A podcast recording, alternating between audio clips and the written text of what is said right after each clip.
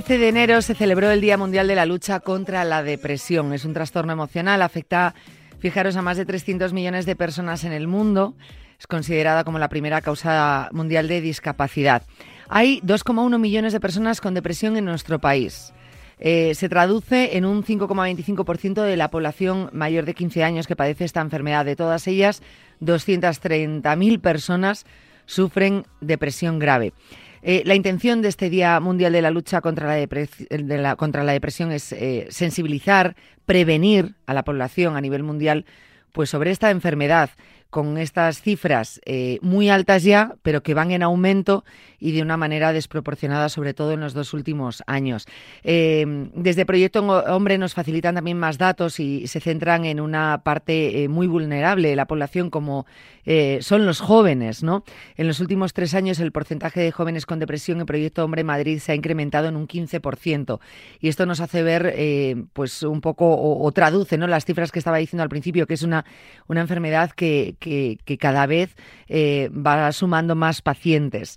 Eh, motivos, probablemente haya muchos, quizás algo de desinformación, desconocimiento, eh, todavía estigma que hay en torno a la depresión, aunque pensemos que no, es verdad que se ha mejorado mucho y ya no lo vemos como, como algo tan diríamos vergonzoso, a mí no me gusta esa palabra, pero realmente siempre se ha vinculado la vergüenza ¿no? a la depresión parece que esas barreras se están empezando a romper, pero todavía, desde luego, falta mucho camino por recorrer. Nosotros nos vamos a centrar en, eh, precisamente en los jóvenes y en Proyecto Hombre, y estamos con Pablo Lama, psicólogo de Proyecto Hombre Madrid, que nos acompaña ahora mismo.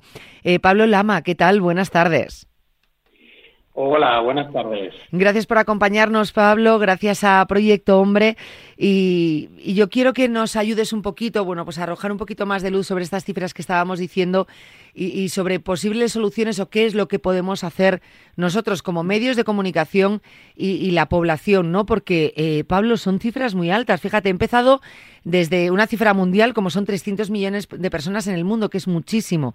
Pero aquí es que en España son 2,1 millones y luego eh, ese incremento entre la población eh, juvenil, ¿no? ¿Cómo ha crecido la depresión en este, en este, eh, em, en este em, sector, ¿no? De la población. Claro, efectivamente, como tú bien decías, es uno de los sectores de la población más vulnerables. ¿no? Como dato, para acercarnos un poco más a la realidad cotidiana, yo creo que es importante saber que uno de cada 20 menores, más o menos, pues tendrá un episodio depresivo antes de cumplir los 19 años. ¿no?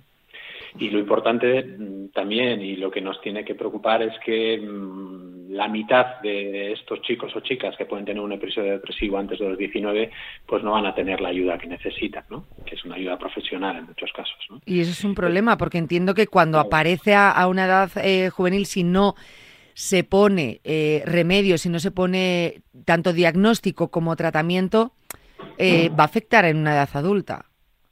Desde luego, desde luego. Además es que el trastorno depresivo eh, genera mucho sufrimiento a la persona que, que lo padece, ¿no? Entonces todo lo que podamos hacer desde la sociedad en general, desde los medios de comunicación y por supuesto desde los profesionales que nos dedicamos al ámbito sanitario y psicológico, pues desde luego creo que es nuestra responsabilidad poder poner un poco los medios para que esto no siga sucediendo, claro.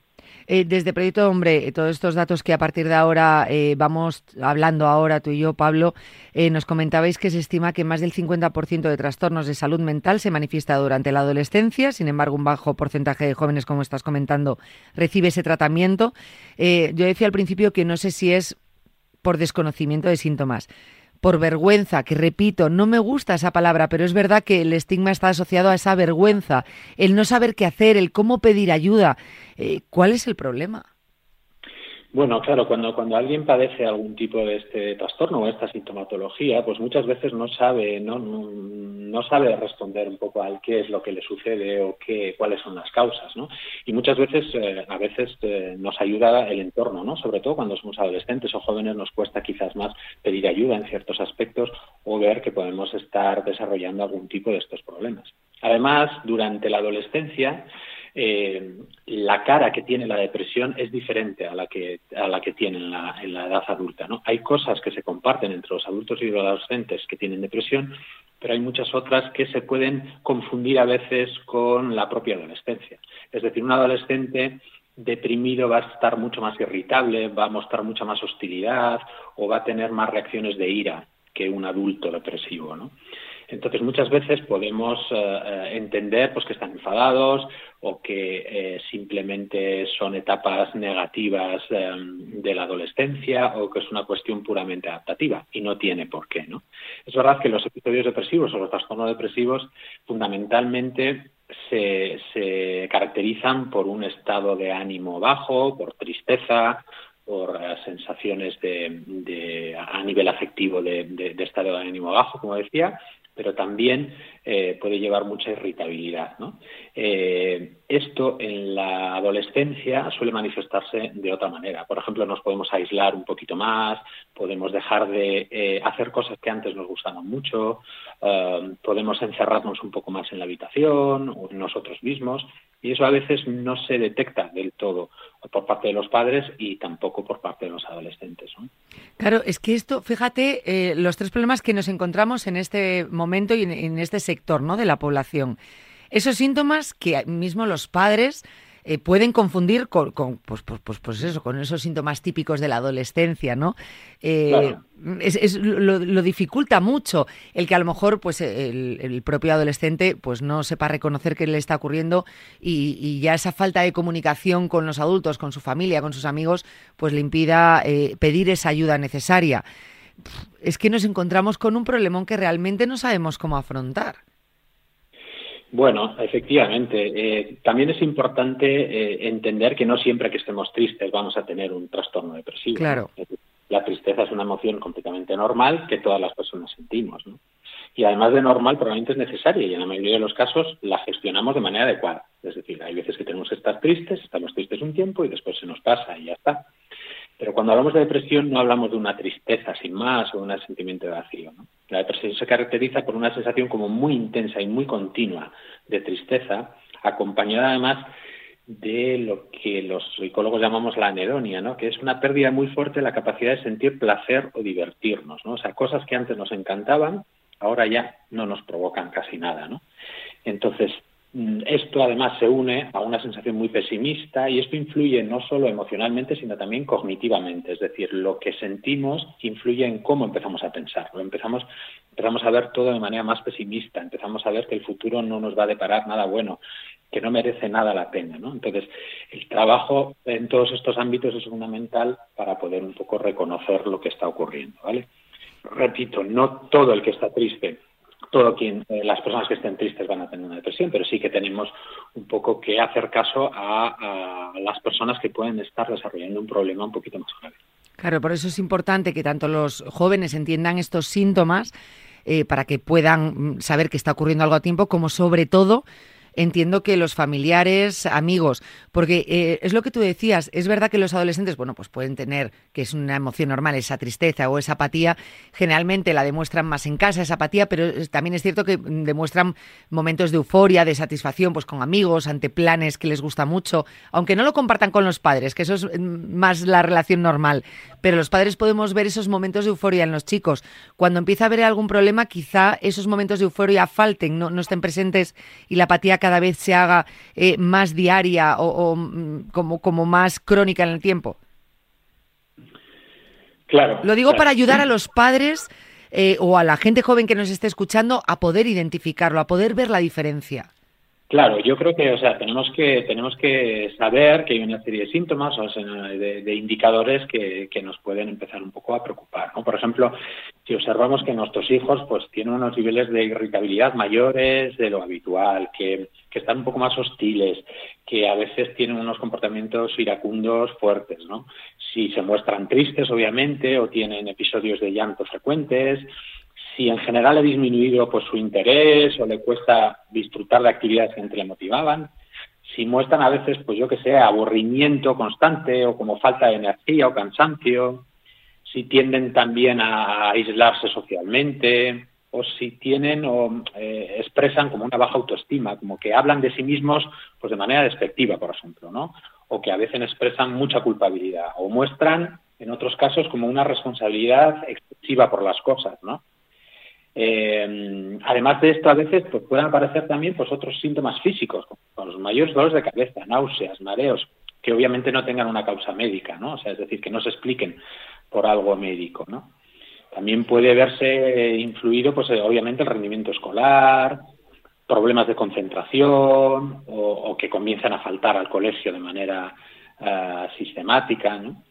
Eh, también pueden aparecer pues hasta cambios en el sueño o en los hábitos alimentarios, ¿no? O sea, son muchas cosas que nos pueden, eh, que, que, de por sí solas probablemente no están diciendo nada, pero que si, si, empezamos a sumar, pues probablemente eh, pues nos pueden estar diciendo que haya que haya un trastorno depresivo. Los trastornos depresivos tienen diferentes diferentes categorías, ¿no? Desde los más leves a los más graves, ¿no?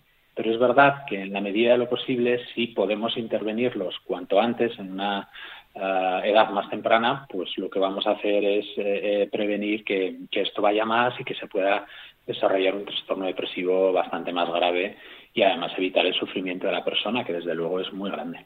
Quizá ante la duda que puedan plantearse los padres ante estas eh, miguitas de pan que, que los adolescentes nos van dejando, ¿no? Dando pistas, ante la duda, lo mejor es consultar con un especialista que nos ayude y que pueda valorar la situación. Lo que tú has dicho, que, que lo que al principio sea coger eh, algo a tiempo, bueno, pues que se vaya alargando y que el trastorno pueda llegar a ser mucho peor, porque aparte en la, en la gente joven, eh, bueno, lo comentáis así reivindicando por este día eh, de la depresión, ¿no? Contra la, eh, contra la depresión, pues la importancia de pedir ayuda y de, de de evitar eso, que esos trastornos vayan a más por lo que pueden derivar, ¿no? Como tú decías, en situaciones más graves, como son conductas suicidas, pero que luego también pueden acarrear eh, otro tipo de adicciones, ¿no? Que se unan a otro tipo de adicciones eh, que les eh, ayuden a ellos o crean que les están ayudando, ¿no? A sobrellevar una situación que lo podrían haber hecho, pues, con un tratamiento indicado con, con, su, con su diagnóstico.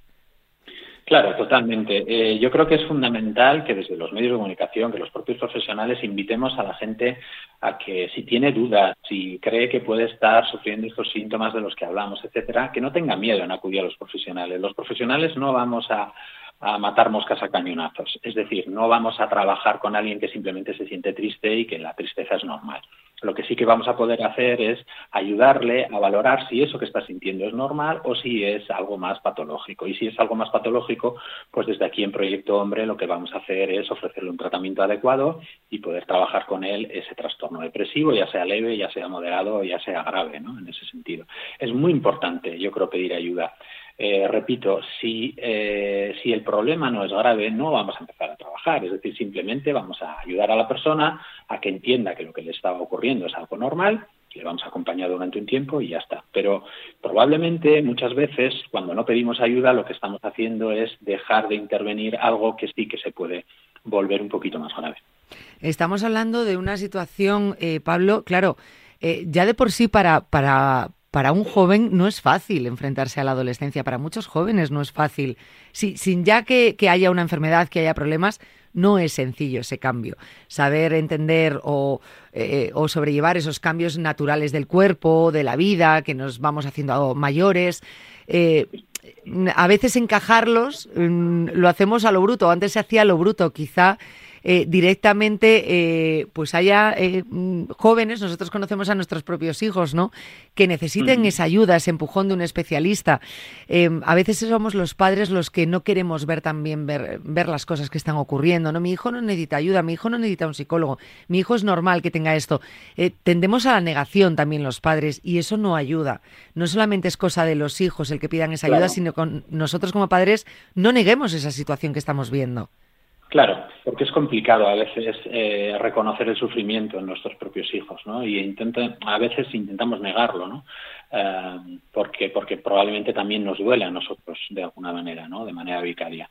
La cuestión es que en la medida de lo posible, eh, en casi todos los casos, cuando trabajo, cuando trabajamos con adolescentes, suele ser el entorno el que da la voz de alarma, porque muchas veces los adolescentes, efectivamente, como tú bien planteabas, eh, están o están viviendo en una situación en la que mm, tienen que responder a demasiadas cosas y tienen demasiadas dudas, ¿no? Y además eso, pues, eh, se le, se le une, pues, el miedo de la adolescencia, las vergüenzas que aparecen, etcétera, ¿no? Y muchas veces tenemos que ser un poco los, los que estamos viviendo con ellos, los padres, los amigos, los familiares, gente que pueda tener un buen vínculo con ellos, los que podamos dar un poquito la voz de alarma y animar a que, a que se pueda hacer una valoración. No se trata de hacer grandes tratamientos ni nada por el estilo, o de medicalizar siempre, sino simplemente, pues bueno, valorar ciertas cosas si entran dentro de la normalidad o que simplemente tienen que ver con la vida que hemos tenido cualquiera, o si en otros casos, pues se puede estar desarrollando un trastorno que genera muchísimo sufrimiento, repito. Me imagino a, los jóvenes en estas situaciones, no solamente cuando ya han llegado a la depresión o cuando empiezan a, manifestar esos síntomas de trastorno, eh, como si estuviesen dentro de un tornado, es decir, nosotros estamos viendo el tornado desde fuera, ellos están dentro, o sea, realmente ellos no saben lo que está ocurriendo fuera de esa eh, mm, revolución que se está formando en su vida, ¿no? Eh, tenemos que ayudarles de alguna forma, quizá porque como los padres o, los adultos, ¿no? Que les rodeamos, hemos vivido más tiempo el estigma de esta enfermedad, pensamos que, que es estar defectuosos, es decir, si yo tengo un problema mental, eh, pienso que tengo algún tipo de defecto, que, que, que, soy como, bueno, pues sí, que defectuoso, ¿no? Y tendemos a ver en nuestros hijos, no, mi hijo no es defectuoso, no, no es defectuoso, es que ni tú lo eres. Un problema mental o una enfermedad mental no es que haya un defecto, simplemente que hay una enfermedad como una gripe. Siempre, eh, eh, cuando tratamos este tema en el programa, digo, ojo, tú no puedes tener una caries en una muela, no puedes tener una gripe, no puedes tener un resfriado, no puedes tener una depresión, es una enfermedad normal. Sí, sobre todo no responsabilidad tuya, ¿no? Eso es. Que, es como si uno eligiera tener algún tipo de trastorno mental. Efectivamente, en cuanto a cuando hablamos de salud mental, nos queda mucho trabajo por hacer, sobre todo desde desestigmatizar un poco eh, todo este tipo de problemáticas, ¿no? Cualquier persona en un momento dado puede desarrollar un trastorno mental y desde ahí, y en el momento en que entendamos eso y dejemos de culpabilizarnos por, por sufrirlo, pues vamos a poder empezar a responsabilizarnos de él y hacer cosas más proactivas. Es muy importante en la depresión, sobre todo, trabajar en diferentes ámbitos, tanto en lo conductual, en que la persona se active, como en lo cognitivo, es decir, en la manera de pensar que tienen y en lo afectivo y en lo emocional. ¿no? Son como los tres grandes ámbitos donde hay que están afectados por la depresión y que hay que ir trabajando. Entonces, lo primero que hay que hacer es ir reconociendo e ir eh, pudiendo afrontar este tipo de cosas sin sentirnos culpables por lo que nos ocurre, ¿no? porque en muchas ocasiones, claro, nadie decide lo que siente, simplemente lo siente. Y desde ahí tenemos que eh, entender que eh, esa culpa ah, o esa vergüenza que podemos sentir pues no nos ayuda y puede ser un bloqueo muy importante para empezar a tratar este tipo de problemas. Totalmente. Eh, hablamos mucho de la palabra estigma, de la palabra vergüenza. Eh, seguro que lo habéis visto y, lo estamos viendo en la sociedad y en los medios de comunicación, que es verdad, quizá que se está rompiendo muchos estos estigmas en los dos últimos años, último año, se está hablando mucho de enfermedades mentales y de salud mental pero tengo una sensación que me, a mí me corroe, Pablo. Y es que creo que es un poco, nos estamos forzando a ello y que a veces ves que es un poquito de cara a la galería, pero que realmente el estigma está. Es decir, está muy bien lanzar mensajes de, venga, eh, por la salud mental y vamos a normalizar las enfermedades mentales o el cuidado y prevención de la salud mental, pero que en el fondo cuando lo padecemos nosotros dices, no, ahora me escondo, eh, ahora me tapo, que no, que es un poco de cara a la galería y que todavía falta mucho por hacer, quizá por lo que tú estás diciendo, o sea, es que parte de cada uno de nosotros, no, no es tanto el, el decir, por mencionarlo parece que, que ya está, ya roto con el estigma, ya no hay vergüenza, no, no es eso solamente. Claro, claro, es más fácil eh, reconocer las cosas en las otras personas que en uno mismo, ¿no? Yo creo que eso es una condición humana que nos acompañará siempre, ¿no? Y desde luego que hay ciertas cosas, nos queda muchísimo trabajo. Parece que es verdad que se habla cada vez más de salud mental, que intentamos desestigmatizar por todos los medios, pero eso no quiere decir que ya esté todo hecho, ni mucho menos. O sea, constantemente eh, nosotros nos encontramos aquí en Proyecto Hombre con gente que le cuesta mucho eh, verbalizar o pedir ayuda simplemente por decir, bueno, pues creo que puedo estar deprimido o creo que puedes tener un problema a este nivel, ¿no? Entonces, reconocerlo es una de las cuestiones más importantes, ¿no? Y quizás más difíciles. Eh, especialmente yo diría, además en los varones, curiosamente, ¿no? Eh, y yo creo que el, reconocer algo creo que es el, principio del, tratamiento, el principio un poco de, la recuperación. ¿no? Sin ello lo vamos a tener complicado. Y para el reconocimiento probablemente tenemos que hacer eh, no solo la persona eh, que esté sufriendo la depresión o que esté sufriendo cualquier trastorno mental, sino también un poco todo el contexto, o sea, empezar a normalizarlo, a no señalar, a no hablar a escondidas de las cosas, sino simplemente pues también eh, dejar de tabuizar las cosas, ¿no? Y poder hablar un poco con naturalidad de que hay cosas que a veces pues podemos estar sintiendo que pueden ser peores, mejores, que a veces un poco se nos tuercen y que desde luego pues bueno tenemos que empezar a, entender que son problemas que llevan eh, ocurriendo toda la vida y que ahora empezamos a ponerles un poquito nombre y empezamos a hablar más explícitamente de ellos. Pero efectivamente de ahí a que tengamos la capacidad de reconocer este tipo de cuestiones, como bien decías antes, como si tuviéramos una gripe o como si tuviéramos un resfriado, pues todavía queda, queda mucho camino y queda mucho por hacer en todos los ámbitos, desde los profesionales de los medios de comunicación, desde los profesionales de la salud, desde el ámbito familiar, desde el ámbito de amistades, etcétera es muy importante este reconocimiento y este ser capaz ¿no? de, verbalizar lo que nos ocurre y, de normalizar y naturalizar. Me gusta casi más la palabra naturalizar que normalizar, ¿no? Eh, que muchas veces los utilizamos como, como sinónimos, pero, pero que sea todo más natural, ¿no? Eh, yo creo que, nos ayudaría más o sería mucho más sencillo todo. Eh, Pablo, quiero agradecerte que hayas estado este ratito con nosotros. Me gustaría seguir charlando contigo en otro momento porque creo que desde Proyecto Hombre em, hacéis una labor eh, con la sociedad, con la gente joven, con muchos, muchos aspectos que tienen que ver, pues por ejemplo, con, el tema de, pues del consumo de sustancias solamente, no, de adicciones, adicciones a la tecnología que tanto se está hablando últimamente, eh, todo este tipo de, situaciones que, nos ayudaría mucho aquí en Cuídate y sobre todo a nuestros oyentes a, saber cuál es vuestro trabajo, a conocer vuestro trabajo, eh, a cómo pedir ayuda, a cómo saber reconocer este tipo de, cosas que yo creo que ayudaría muchísimo a la sociedad. Así que me gustaría charlar contigo en otro rato, en otro rato contigo, Pablo. Pues nada, encantados de que, de que nos hayáis invitado y, encantados también un poco de recibir esa invitación. ¿Vale? Muchísimas gracias. Gracias, un, un abrazo muy fuerte, Pablo. Gracias. Un abrazo. Un abrazo. Eh, bueno, pues hemos hablado con Pablo Lama, psicólogo de Proyecto Hombre Madrid. Eh, ya os lo decía al principio, este 13 de enero se celebró el Día Mundial de la Lucha contra la Depresión y yo creo que Pablo nos ha dado unas claves muy importantes. Eh, me gustaría que reflexionemos sobre ello y que entendamos esa naturalización que, que Pablo pedía.